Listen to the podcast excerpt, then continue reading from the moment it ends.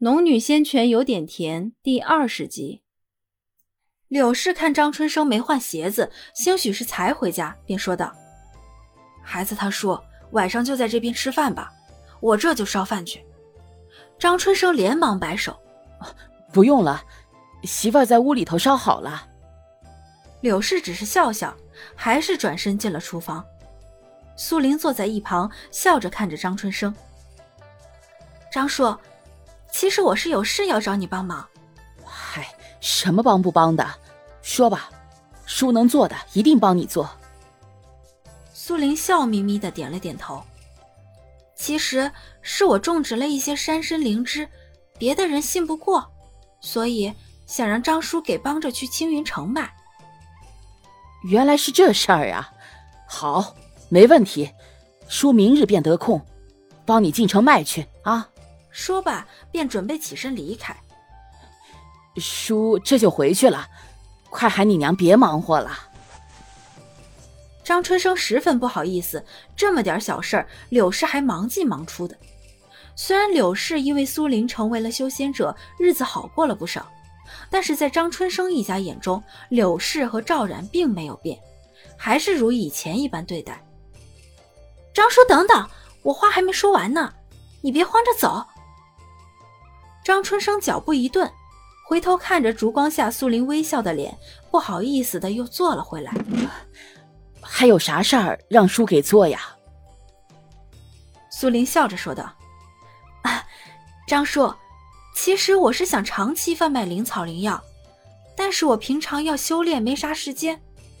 娘呢，又是个弱女子，所以想请张叔你隔三差五的帮我把灵草拿到青云城各大药店去卖，卖来的钱给张叔两成，可好？”空间里那批人参灵芝已经长得十分好，该拿出来卖了换钱了。而他想到张婶一家曾经帮助自己良多，能够让他们家生活更好一点，也算是自己一份心意。况且此事对自己而言也的确有益。张叔出面，每个药行卖一两次，并不会引来太多的注意，而自己也可以节约不少时间来修炼。张叔听了苏玲的话，连忙摆手：“这怎么成啊？叔给你卖个东西，哪能拿你的钱呢？”张叔，你听我说，一次两次可以帮忙，但长此以往，哪能让你一直帮忙？就是你愿帮，我也不好意思了。或者你可以这么想，是我雇张叔你帮我卖药，你看成吗？张叔想了想。摸了一把宽润的鼻头，这事儿还得跟你婶子商量一下，但是两成太多了，我不能要。不就是跑个腿儿，你随便给点就是啊。苏林想了想，便道了声好，接着又补充道：“因为我这些药材比较珍贵，叔帮我卖还得担风险。你看，每个月五十块下品零食如何？”张春生听了这个数字。张了嘴，惊得一时无法闭合，好半晌才合上嘴道：“哪能给我这么多呀？”苏林赶紧打断他的话：“张叔，我刚刚说了，卖草药也担风险的，五十块下品零食不多，我还能赚很多。不如这样，你等会儿跟张婶好好商量一下，明日再给我回复。”张春生此时也没了主意。五十块下品零食可以让他们一家好几年吃穿无忧了。哎，那好，叔回去好好想想，明天给你说。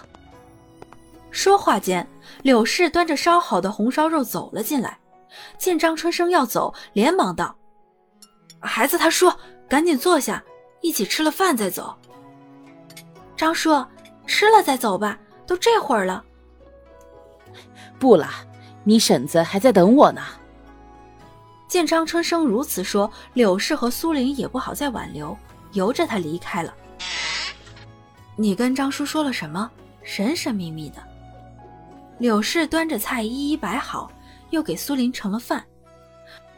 苏玲端起碗啪了一口，就是想让张叔帮着卖一下灵药，也给他家添点进账。柳氏听后笑着点头。嗯，你张叔家拉扯几个娃也不容易，你这么做，娘很高兴。苏玲夹了一筷子红烧肉放进柳氏碗里，娘，我记得呢。张叔张婶对我家好，如今我们家慢慢好起来，该多帮衬的地方一定会帮衬的。柳氏满意的点了点头，也给苏玲夹了块酸菜鱼。嗯，多吃点，看你瘦的。和柳氏吃完饭，苏林刷了碗后，便进了自己房间。保颜丹的材料如今已经齐全，已经可以开始炼制了。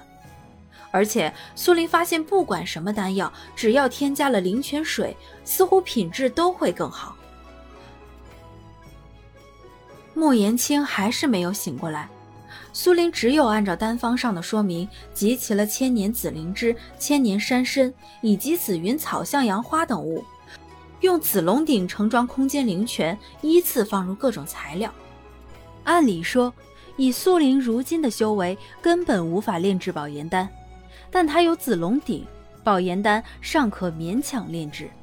苏灵是在空间里炼制丹药，是以感觉不到时间的流逝，但越级炼丹，他还是感觉到了强大的阻力。上一次炼制下品聚灵丹，这种排斥力还不是明显。可眼下，他明明感觉到丹药就快凝结，但紫龙鼎周围就像有一层无形的东西在推拒着他，排斥着他。你在炼制保颜丹？空间里突然传来莫言青的声音，苏林满头大汗，心中却欣喜不已。眼看两月过去，虽然莫言青与他只有数面之缘。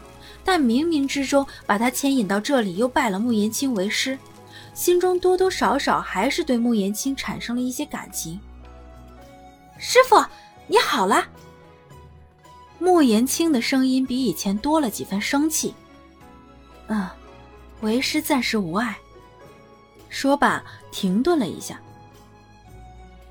以你如今的修为，能勉强炼制保颜丹，但你切记。以后断不能越级太多炼制丹药，否则对你自身的损害会非常严重。苏玲微微一惊，随即深深记住：“是师傅，徒儿以后不会了。”嗯，莫言青应了一声。为师无法再破开禁制出来，但是为师会一直在里面，待你突破纳气期，便能见到为师。是。师傅，但是徒儿最近修炼速度慢了下来，已经快一个月没有进阶。前些日子他进阶太快，是以这一个月以来没有进阶，让他觉得自己是不是有的地方没注意到。莫言青轻轻笑了起来，悦耳如风铃的声音传入苏玲耳中：“ 一个月没进阶很正常。”就是天资绝顶之人，在纳七七一月不进阶，也大有人在。你不用着急。眼下你的修炼情况很稳定，只是，只是什么？苏玲听出莫言青话中有话，追问道。莫言青停顿了片刻。你有没有想过拜入宗门？苏玲微微一愣，她没有想过。如实的回答后，便听穆言青道：“你拥有宝钗，注定不会平凡。但是你一没有家族庇佑，二没有宗派蒙衣，一介散修，资质还不好，却修为不浅。你觉得你会安全吗？”听过穆言青的话，苏玲沉默起来。的确，没有绝对的实力之前，他必须得把自己掩盖起来。好好保护，否则黄眉道人的事情、张氏抢灵泉的事情将会频繁发生在他生活中，而到时将没有人能保得住自己。思绪一转，苏玲微微抬头：“师傅可有主意？”空气中看不到穆言青的存在，但很快他的声音从茫茫中传来。